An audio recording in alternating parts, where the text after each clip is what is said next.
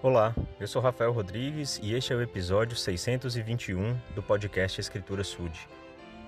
Em 1 Coríntios, no capítulo 15, Paulo está conversando com as pessoas e falando sobre a ressurreição de Jesus Cristo, porque muitos desconfiavam ou afirmavam que não existia uma ressurreição. E então Paulo até questiona no versículo 14: E se Cristo não ressuscitou, logo é vã a nossa pregação e também é vã a nossa fé. Ou seja, de nada valia continuar pregando o Evangelho, ensinando e acreditando se, Jesus Cristo estava morto. Mas a crença, né, a certeza de Paulo, que viu o próprio Salvador, era de que realmente ele ressuscitou. E era isso que era ensinado. Então, aquelas pessoas, é, naquela iniquidade, naquela apostasia que estavam a respeito dessa doutrina, dessa verdade, que é a ressurreição de Cristo, levou Paulo a questionar no versículo 29. De outra maneira, que farão os que se batizam pelos mortos, se absolutamente os mortos não ressuscitam? Por que se batizam eles então pelos mortos? Ou seja, a prática do batismo pelos mortos era realizada na Igreja de Cristo nesta ocasião. E Paulo então questiona: se as pessoas não vão ressuscitar, por que então eles estão fazendo batismo pelos mortos.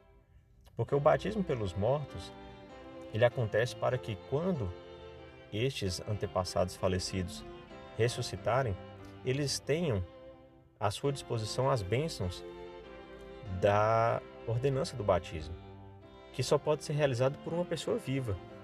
Então, todos os é, membros da Igreja de Jesus Cristo se colocavam como procuradores como representantes desses que já morreram e eram batizados em favor deles.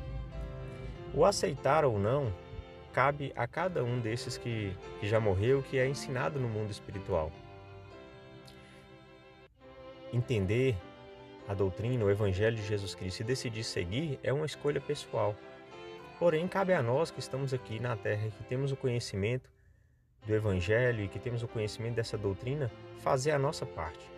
E a nossa parte é, hoje, usar todos os recursos e toda a tecnologia disponível para encontrar, descobrir, conhecer os nossos antepassados falecidos, registrar suas informações no, no site, no aplicativo da igreja, para que, ao reunir as informações necessárias, submeter ou levar esses nomes ao templo e ali permitir que as ordenanças sejam realizadas em favor deles. Essa é a nossa responsabilidade, a nossa obrigação para com nossos antepassados, que, devido à sua vida e suas realizações, nos permitiram estar aqui hoje. Então, o profeta Joseph Smith disse que se nós não fizermos esse trabalho de salvação dos mortos, a nossa própria salvação está em dúvida, porque cabe a nós que temos o conhecimento fazer todo o necessário, todo o possível para proporcionar salvação também àqueles que morreram sem conhecer o Evangelho, sem a oportunidade de realizar suas ordenanças de salvação e de exaltação. Fazer então essa pesquisa genealógica, fazer todo o necessário e levar esses nomes ao templo. É esperado isso de cada um santo dos últimos dias. E a meta da área Brasil é que todas as unidades da igreja possam ter o máximo de pessoas possível realizando esse trabalho e submetendo nomes ao tempo. Procure na sua unidade, na sua aula, no seu ramo, alguém que consiga te ajudar ou ajude alguém a fazer esse trabalho vicário. Isso é muito importante, é muito sagrado e traz uma recompensa e traz uma satisfação enorme.